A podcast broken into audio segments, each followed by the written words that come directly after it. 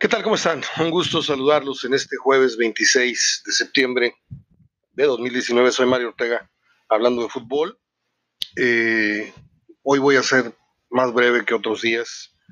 Les tengo que decir que no sé cómo, pero cogí un virus, eh, me atacó un virus en los ojos y estoy haciendo el programa prácticamente a ojos cerrados. Este, nada más eché a andar la, el sistema de audio. Eh, tengo unas gafas, unas, unas, gasas eh, que me protegen los ojos porque están llenos de irritadas y llenas de una lagaña que es muy desagradable. Y así pasamos la noche.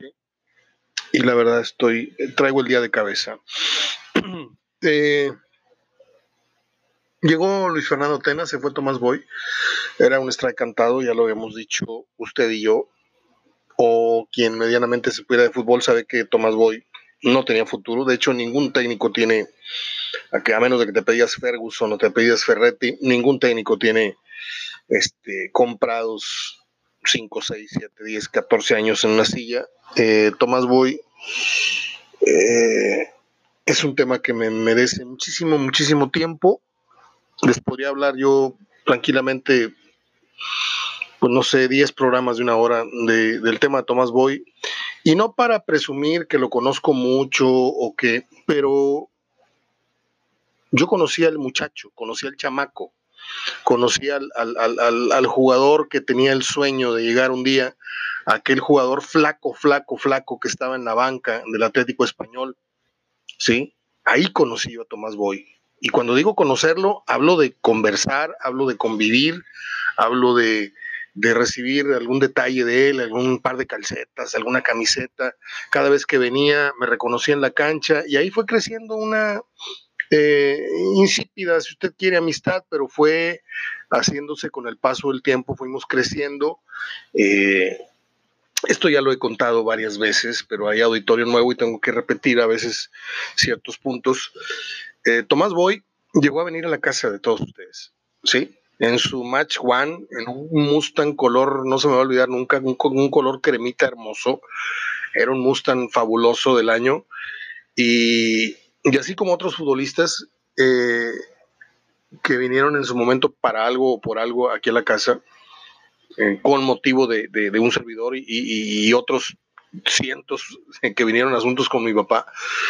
Eh, pero Tomás Boy vino porque quería conocer a Pelé, quería estar cerca de Pelé la, la ocasión aquella que lo trajo la gira de Pepsi. Entonces mi papá andaba custodiando, andaba cuidando y andaba guiando por la ciudad de Pelé. Y pues ahora sí que, quería que le hiciera el favor. Oye, dile a tu jefe, vente, vamos al estadio y ahí luego, después del tumulto, nos desmarcamos y, te haces unas fotos y hasta el hotel a lo mejor vamos a, a, cenar o a comer con él. Algo, es unas cosas así, le dijo mi papá. Lo que le quiero yo dar a entender para ya no contarle más anécdotas de Tomás Boy, este, ya le dije que, durante un torneo completo yo dejé el privilegio de estar atrás de la portería viendo fútbol para sentarme a la derecha de Tomás Boy en la grada del TEC para escucharlo, simplemente escuchar sus comentarios. Yo nunca fui imprudente, nunca lo interrumpí. Cuando él me quería comentar algo, yo simplemente le, replicaba, le, hacía un comentario de eso que me dijo, pero eran silencios a veces muy largos, era verlo tomar nota era verlo enfadarse, decir, mira nomás Félix Cruz, ¿qué, qué, qué, clase de defensa? Es un queso, hombre, lo parte es muy fácil. Y comentarios, mira, le hizo la del tonto.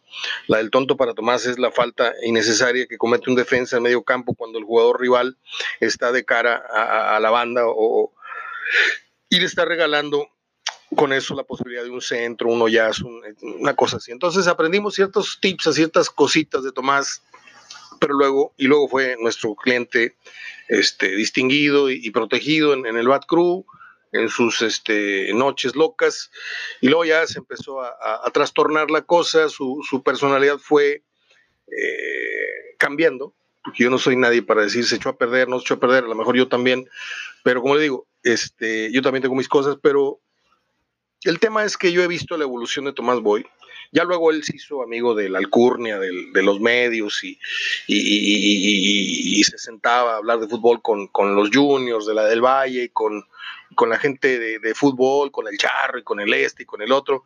Y yo siempre me quedé este, en, en clase media, ¿sí? Yo nunca quise aparentar, ni, nunca me subí a un carrito que no me correspondía eh, en este medio. Este, y mire que tuve oportunidad, porque tenía invitación permanente de Bucetich, ahí vente, vamos a estar acá los martes o los lunes, no me acuerdo qué día se juntaban, en la mesa tradicional, y tampoco me les pegué a los otros, este, bueno, mejor no digo nombres, pero que se juntaron por mucho tiempo en Sanborns y ahí querían este, todos eh, columpiarse de la fama de Roberto Gómez Junco, cuando yo a Roberto Gómez Junco lo tuve el privilegio de, que él hizo radio conmigo este, algunos años y en televisión también, en algo que siempre voy a decir con muchísimo respeto y mucho orgullo. o sea, yo no necesito tomar un café con Roberto para que la gente me asocie, ni tampoco le voy a decir compadre, ni compadrito, ni hermano del alma, que no lo, él, no lo es. Simplemente pues tengo la gran satisfacción de que yo hable de fútbol públicamente con Roberto, no en el café. Entonces yo no compartí, eh, tuvimos caminos muy diferentes, pero yo sabía que, que Tomás Boy iba a llegar muy lejos y a la vez no. En tanto no corrigiera aspectos muy parecidos a los de mi personalidad. Yo he echado a perder muchos proyectos, he lastimado muchas relaciones eh, amistad y amorosas, lo confieso, eh, eh, he cometido errores muy, muy graves. Hoy a lo mejor yo debería estar allá o acá o con esta o con aquella. Y explosiones de mi temperamento, payasadas, inmadureces, como usted quiere llamarlo. Y se supone que con el paso de los años uno va aprendiendo. Y Tomás no aprendió, ¿eh? Tomás, este, cuando parece que está adquiriendo una sapiencia, cuando tú lo ves muy calmado en la banca, cuando lo ves que su equipo empieza más o menos a jugar bien, ahí se sale y empieza a cacaraquear el golecito y le baila y le aplaude a la tribuna y hace la maquinita y no sabe guardar un, comportamiento, una mesura. Este, esto de Chivas obviamente fue una locura, una locura de su parte porque pues hoy día es muy difícil decir algo y, esconder la mano. Tomás Boy una semana antes de agarrar a Chivas dijo que no tenía, ese equipo no tenía ni pie ni cabeza, que, era muy difícil hacer algo con ellos y llega y dice que tiene el mejor plantel y que no sé qué y no sé cuánto. Este, como lo, hace hoy Tena, que pues no le queda otra más que hablar muy bonito del Guadalajara en su época como jugador y ahora que regresa 30 años después, bla, bla, bla. Pero a mí me da mucha pena lo de Tomás Boy, como otros casos que tienen que ver con fútbol y no fútbol, porque son personas que tienen el potencial, y mire que siempre he sostenido que el que fue buen futbolista, teniendo una medianía de capacidad eh, didáctica eh, y verbal, está en posibilidades de transmitir conocimiento. Pero cuando tienes esa capacidad, Tomás sabe hablar, Tomás sabe enseñar el fútbol, pero Tomás tiene problemas acá arriba. es como el Piojo Herrera, que es otro tema que hay que admirar, porque esto lo hemos dicho desde años y años y años. ¿Quién en su sano juicio se imaginó que el Miguel Herrera de los pelos largos y de la colita güera o de colores. El Miguel Herrera, aquel que parecía que se amarraba los calzoncillos del, short a, mitad de, pectorales, este, un tipo amorfo, un tipo eh, violento, un tipo, este, no sé, de lo más, de lo más nefasto que había en la liga para ver y para, y para seguir y para admirar. Bueno, pues ese se convirtió al, paso de los años en uno de los técnicos más inteligentes y más cotizados y más ganadores y, el histórico casi casi de la América. Dices tú, ¿cómo? Bueno, pues Miguel Herrera eh, supo sacar provecho de sus errores, eh, su perfil polémico lo llevó muy lejos, no ha sabido controlarse porque le costó el trabajo más importante, le costó el haber tirado una cachetada y ahí perdió todo. Si no, quién sabe si hoy seguiríamos teniendo al Piojo Herrera como entrenador, ¿eh? ¿Quién sabe? Eh, lo mismo le pasó a la Volpe, lo mismo le... O sea, el problema de Tomás Boy es que sabe mucho, sabe más que Hugo Sánchez, sabe más que el Pío Herrera y no ha sabido. Uno, por conducta personal y dos, porque no ha tenido la suerte que tuvo Hugo Sánchez con el bicampeonato, no ha tenido la suerte que tuvo el Pío Herrera con ese gol de bamba de, de, Moisés Muñoz. Por ponerles un ejemplo, ¿eh? no, no es por echarle tierra a todo lo que ha hecho Miguel, no. O sea, ni un break de esos a favor ha tenido Tomás, ni un break de esos a favor ha tenido Romano, ni un break de esos eh, tuvo la Volpe en sus varias eh, merecidas ocasiones en que debe haber sido campeón. No lo fue con Atlas, no lo fue con América, no lo fue, ¿me entiende? Acá le sacaron una final faltando cinco minutos, le mentó a la madre al licenciado Urdiales y se fue cuando aquí, en, una, en un café casi a medianoche en el Hotel Fiesta Americana, me dijo Mario, yo aquí me veo para 10 años. Termino de entrenador y me dan las riendas de los muchachos y este es el equipo en el que yo, uno de los dos o tres que yo te puedo decir que siempre soñé trabajar. Y un día le quedan debiendo cacahuates, le mienta la madre al licenciado, que también son picuditos para eso de pagar, y como yo quemó el puente, como yo lo he quemado muchas veces. Qué pena, qué pena por Tomás, que pasan los años, va corriendo a los 70 y fíjese lo que son las cosas. El profe Mesa, que fue el eterno suplente de Miguel Marín, que el único momento titular que tuvo en su carrera fue aquí, parando con Tigres en un torneo de copa y quedando campeón. Hoy está en los libros como uno de los técnicos más importantes de la historia. Es el Tuca, es Don Nacho Treyes, es eh, Mesa, es Bucetich, es La Puente. Pero encuentre usted el perfil de las personas que le digo, ¿sí? Personas que no fueron, eh, jugadores que no fueron brillantes, que no tuvieron una trayectoria así como la de Tomás Boy, que, todo el mundo le decía el jefe y tenía un porte y, una clase para jugar. Y Bucetich, o sea, lo queremos muchísimo a Víctor, pero era malísimo, como cinco, o sea, era, era un contención en Atlante, en Huastepec, eh, donde le recuerdo yo, que no era del otro mundo, ¿eh? O sea, no era ni de los 10 mejores en su puesto. Y mire dónde llegó. Eh, bueno, llega, llega Luis Fernando Tena Chivas y pues es como comprar un boletito de melate. ¿Sabe usted cuándo se va a sacar el melate? Entre tantas posibilidades que hay, entre millones de posibilidades que hay. Pues va a estar difícil. ¿eh? Bueno, lo mismo va para Tena. En esto que tiene que ver con Chivas. Tratan de eh, recalentar la fórmula, así como quien mete, mete al, micro el lonche. Eh, un lonche que ya tiene 3, 4, 5 días, visto un, no sé si jale, bueno, pues tratan de meter al micro la fórmula esta de Tena campeón olímpico, aquí tenemos a Mier, aquí tenemos a Uribe, aquí tenemos a Toño Rodríguez, tenemos a Ponce, posa la mejor pega. De que va a tener mejor grupo porque es un tipo más educado, es más, más dócil en, su conducta, lo va a tener.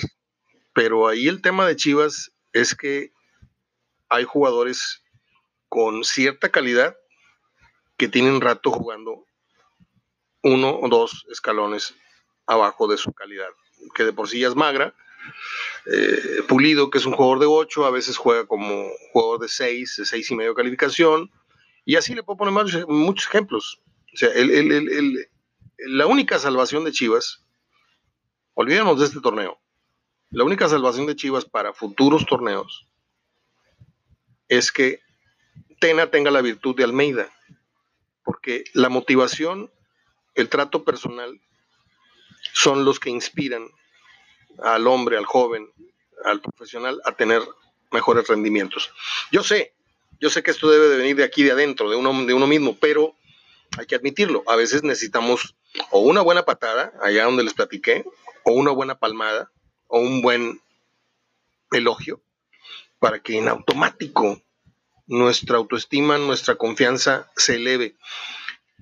Los jugadores de Chivas se sienten en una inmensa desventaja con respecto a los demás equipos, porque pues ven al extranjero fulano y fulano y fulano y ellos, por más orgullo que tengan, por más este, llamativa que sea la, la, camiseta de Chivas, por más nacionalismo, se saben en franca desventaja. Entonces, la única manera que tienen de competir es lo que hizo Almeida.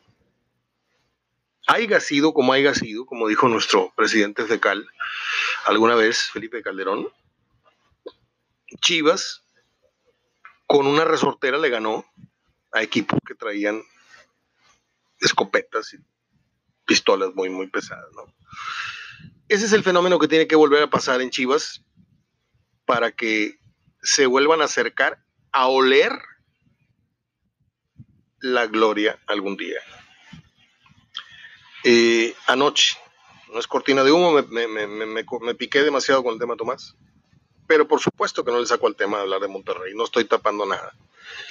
Lo de ayer es lo más espantoso que hemos visto en muchos, muchos, muchos, muchos años. Muchos años.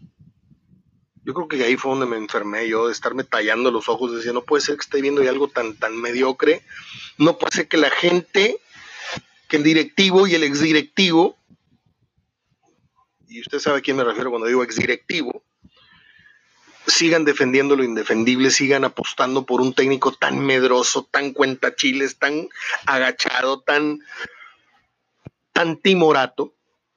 Oye, ves al Morelia parándose en, campo de Tijuana, ves al otro y ves al otro y ves al Atlas haciéndole partido a León y ves a Monterrey con un disque cuadro alterno entonces no son tan buenas figuras las que tiene Monterrey de repuesto, ¿eh?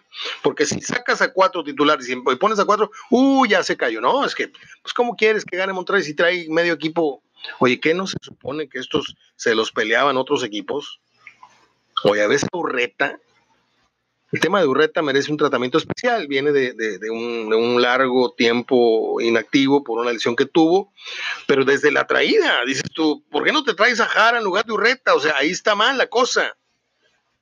Hemos traído jugadores y le han jugado el dedo en la boca a la gente que en su mayoría no sabe de fútbol, haciéndoles creer que, mira lo que nos trajimos de allá, este es muy bueno, ¿eh? Nos costó, para que veas que, es muy bueno, nos costó un dineral. Nos trajimos a Vilés. Pues Avilés era un morenito que hizo dos, tres cosas interesantes, pero que la constante de Avilés nunca fue la personalidad. Fue la inventiva, fue el momento. Eh, obviamente tienes más posibilidades de destacar cuando estás entre un grupo de mediocres. Y Avilés, bueno, pues con el chisguete de calidad que tenía en Cholos eh, y con aquel gol que enamoró a, a medio mundo, que fue la chilena ante el Atlas, ahí con eso se ganó el contrato para eh, vivir por el resto de su vida cómodamente con lo que ha ganado y va a ganar el día que lo despidan de Monterrey. Eh, no sé. Yo creo que olvídese el clásico. Uno entra, uno llega con la mano delante y otro con la mano atrás. O sea, los dos están para llorar. Y si usted quiere caer en el lugar común, en los clichés, en que es que un clásico es un partido diferente, sí, sí, sí, sí, sí. Cualquier partido es un partido diferente. ¿eh? Cualquier partido pasan accidentes.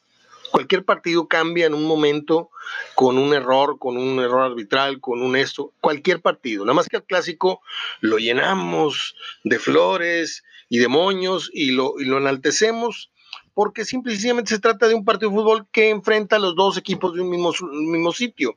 En este caso, Monterrey Tigres, o un partido que, que en caso de América Chivas no son del mismo sitio, pero pues es un partido que, reúne multitudes, ¿no? Olvídese del partido del sábado. Si yo fuera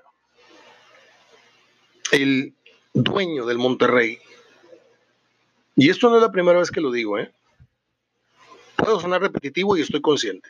Si yo fuera el dueño del Monterrey, no el uno del organigrama, ni el dos del organigrama, ni Ornella, ni, el, ni, Vela, ni Tonatio, no, no. Si yo fuera el dueño del Monterrey, yo agarraba a estos tres del organigrama, les decía muchas gracias muchachos, ustedes regresen a la empresa, de donde los extraje, ¿sí? Regrésense a FEMSA y produzcanme como me estaban produciendo acá. Y acá voy a poner gente que esté cotizada en el medio. Davino no está cotizado en el medio. De hecho, tienen unas fuerzas básicas ahí a nivel directivo, ¿sí? Entonces no nos extrañe toda esta cantidad de estupideces, de contrataciones este, bobas, por adelantado le podemos decir cuáles eran, iban a ser bobas. Eh, y por eso es que Monterrey tiene 10 años sin sacarla del cuadro. Sí. Desde que se fueron los experimentados y en lo que Luis Miguel ya estaba listo y que no sabemos y yo sí sé, pero lo corrieron o lo movieron de su, de su lugar y, de la institución. Y se vino un cambio que en otras instituciones podría ser necesario y hasta urgente, pero en Monterrey no tenía por qué suceder esto tan drásticamente. Era que se fuera Luis Miguel o que se quedara Urdiales o que se fuera Urdiales y se quedara Luis Miguel y que incorporara, no sé, a Beto Santos Jr., a Castillejos, que en paz descanse, o al que me digan. Porque el Tres Patines, bromas aparte, sarcasmos aparte, peladeces aparte, si de algún equipo sabía, era de los rayados. Sí, no sabía más que los directivos, ese fue su gran error creerse directivo estando en el micrófono. Y su otro gran error fue aceptar ir a Tigres, este, aunque el viejón luego lo, lo reventó en, como quien revienta una pompa de jabón. En fin, luego hablamos de ese tema porque me están, me están invitando, Gerardo Jasso me está mandando mensajes para que estemos en la cabina del el programa Fútbol sin, eh, sin sentido. Fútbol con sentido, este, y no sé, quería consultarlo con ustedes si creen que sea buena idea. Es una invitación para luego ver si hay posibilidad de integrarme. No sé, algo me han contado por ahí. Yo le voy a marcar a Gerardo Jasso eh, al filo de las ocho, ocho y media de la noche hoy para ver de qué se trata, ver cuándo es la invitación y si hay un más para adelante, ver algunos detalles. Eh, ya me fui largo. Yo lo único que le digo es que ayer Monterrey se me figuró al Monterrey ratonero de los ochentas, porque quitando el título del 86, Monterrey fue un equipo bastante gris, bastante pobre, en sobre todo la década de Protexa, en la época de Protexa, quiero decir. Me dio mucha vergüenza ver cómo en cosa de horas tu estatus, tu dignidad como equipo lo poquito que ha sido construyendo, con el paso de eh, títulos, contrataciones, de pronto, en dos horas, tres tipos preparados, no preparados, con micrófono en mano, te hacen talco, al grado de ser la burla. Y el tema de la transmisión fue, vamos a burlarnos del Monterrey y de Cruz Azul también, pero que nos importa Cruz Azul a nosotros. Y eso no se le hace a un equipo que pretende eh, cuidar su estatus. Y eso es lo que no ha reparado la gente, ni aficionados, ni directivos, ni nadie en Monterrey. Cuando tú tienes un técnico, no solamente le estás confiando la posibilidad de título, no, le estás confiando el estatus del equipo. ¿Sí? Y hoy los técnicos, salvo muy contadas excepciones, son todos unos mercenarios. Hoy besan este escudo, hoy le dan un abrazo a este directivo, luego allá en el otro programa dicen que es un hijo de la fregada, y luego no, siempre no. Ahora volvemos a, querer estando, estar juntos. Peláez es buenísimo, le deseo la mejor. O sea, el fútbol no es diferente a la vida, está lleno de hipocresías, de hipocresías, pero también está lleno de necesidades. Y a veces la necesidad orilla a ciertos personajes a ser muy hipócritas. Yo lo que le digo es que Alonso no creo que parta la rosca de Reyes con nosotros el próximo año. A mí me encantaría que esto fuera más temprano, ¿eh? pero conociendo a esta gente, pues a lo mejor dicen, no, pues ya ni modo, vamos a, en la liga, bueno, ya ni modo, pues vamos a, que este señor nos acomode o nos, o nos, o, le, le, pintemos el cero a Liverpool, por lo menos, porque a eso van a ir al Mundial de Clubes, ¿eh? Si llegan a avanzar, no, hombre, me canso que Alonso cuelga nueve atrás. Y por ahí algún contragolpe, si, es, si, si, si, si la Virgen le habla. Pero a eso van, a decirle, Le sacamos el 0-0 durante 60 minutos a Liverpool y luego ya nos metieron cuatro en cascada, pero estuvimos a Liverpool amarrado. O eso es lo único que va a Monterrey al Mundial de Clubes con un técnico como Alonso. Sí. Porque si Alonso me demostrara valentía, inteligencia y no nada más precaución, yo sería el primero en reconocerlo. Ah, yo termino diciéndoles que un día como hoy nació Linda Hamilton, que si mal no estoy, ah, debe ser la chica esta que, viene de vuelta con Terminator. Eh, nació Olivia Newton-John, hoy cumple 71 años, una mujer hermosísima. ¿Quién no estuvo enamorado de Olivia, Newton-John? Estábamos en la prepa. Cuando íbamos al billar, Leocadio, en paz descanse, Félix, Jorge Martínez y yo, en la rocola siempre poníamos una o dos piezas de Olivia Newton-John. Lo confieso. Eh, un día como hoy murió Blanca Estela, cumple 71 años Olivia, ya no es la mujer tan, tan bella que era y creo que atraviesa por un problema de cáncer desde hace un tiempo. Un día como hoy murió Blanca Estela Pavón, la famosa chorreada de nosotros los pobres, pobres y ustedes los ricos. Y este, este comentario siempre lo hago cada año porque al igual que el futbolista que dice que tiene 26 y parece de 30, en el cine hay, hay ciertos roles en que tú das por hecho que son de tal edad y Blanca Pavón murió muy joven. ¿Usted sabe qué edad tenía cuando Blanca Pavón eh, hizo eh, las películas estas eh, tan famosas? Déjenme buscarles el dato porque para no estar hablando estoy abriendo los ojos y estoy abriendo las páginas que preparé. En el 49 murió esta mujer que era muy, muy bonita. Este, nació en el 26. Sí. Del 26 al 46 son 20. Y el 40, o sea, murió de 23 años. ¿Sí? Y por ahí, a los 20, 21, 22 fue cuando la conocimos o, fue la edad que tenía cuando nosotros ya luego después la vimos. Y, raras veces uno repara en, que, ah, caray, la chorreada del torito tenía tan poquita edad, porque en pantalla, repito, este, pues aparentaba otra. Mm, sí, Linda Hamilton es la, la coestelar de Terminator. Mm, un día como hoy nació el actor Jim Caviezel, que después de haber hecho el papel de Jesucristo quedó muy, muy tocado con ese tema y luego ya se fue por un tema de, dar pláticas cristianas y todo esto. Me cae bien el muchacho, recuerda a un buen amigo que ya no está entre nosotros, este, pero quedé muy impactado yo con esa, esa película de Jesucristo. Se me hizo rudeza innecesaria. Este, ¿Qué más? ¿Qué más? ¿Qué más? Por acá tenía más efemérides, de irme a la guía. Eh, nada, nada más, nada más. Olivia Newton-John, Blanca Estela Pavón. Eh, ah, murió, murió Robert Palmer, aquel que hacía los videos con estas muchachonas de vestido negro y labios rojos. Aquel que cantaba Well, places you're addicted to love. ¿Se acuerdan? Murió, murió de un parto muy joven. Eh, no me acuerdo en qué año murió murió en el 2003, ya me acordé. Murió en el 2003 porque fue justamente el año que murió mi papá.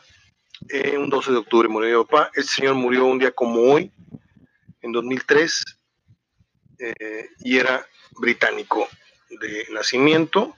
Ganó el Grammy al mejor cantante eh, por Addict, to Love, Adicto al Amor. Ya me voy.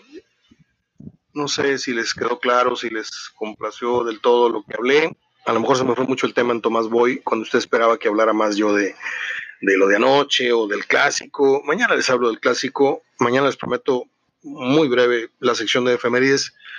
Y me voy de cabeza sobre el tema del clásico si quieren, pero pues yo sí quería dejar claro que el Monterrey no solamente tiene una década de no ganar un título, sino que no ha dejado de venir en caída libre. Por más copitas, por más concacha, no ha parado la hemorragia de dinero y de talento y de gente en la tribuna. Lo de anoche fue vergonzoso. Abrazo gol hasta mañana.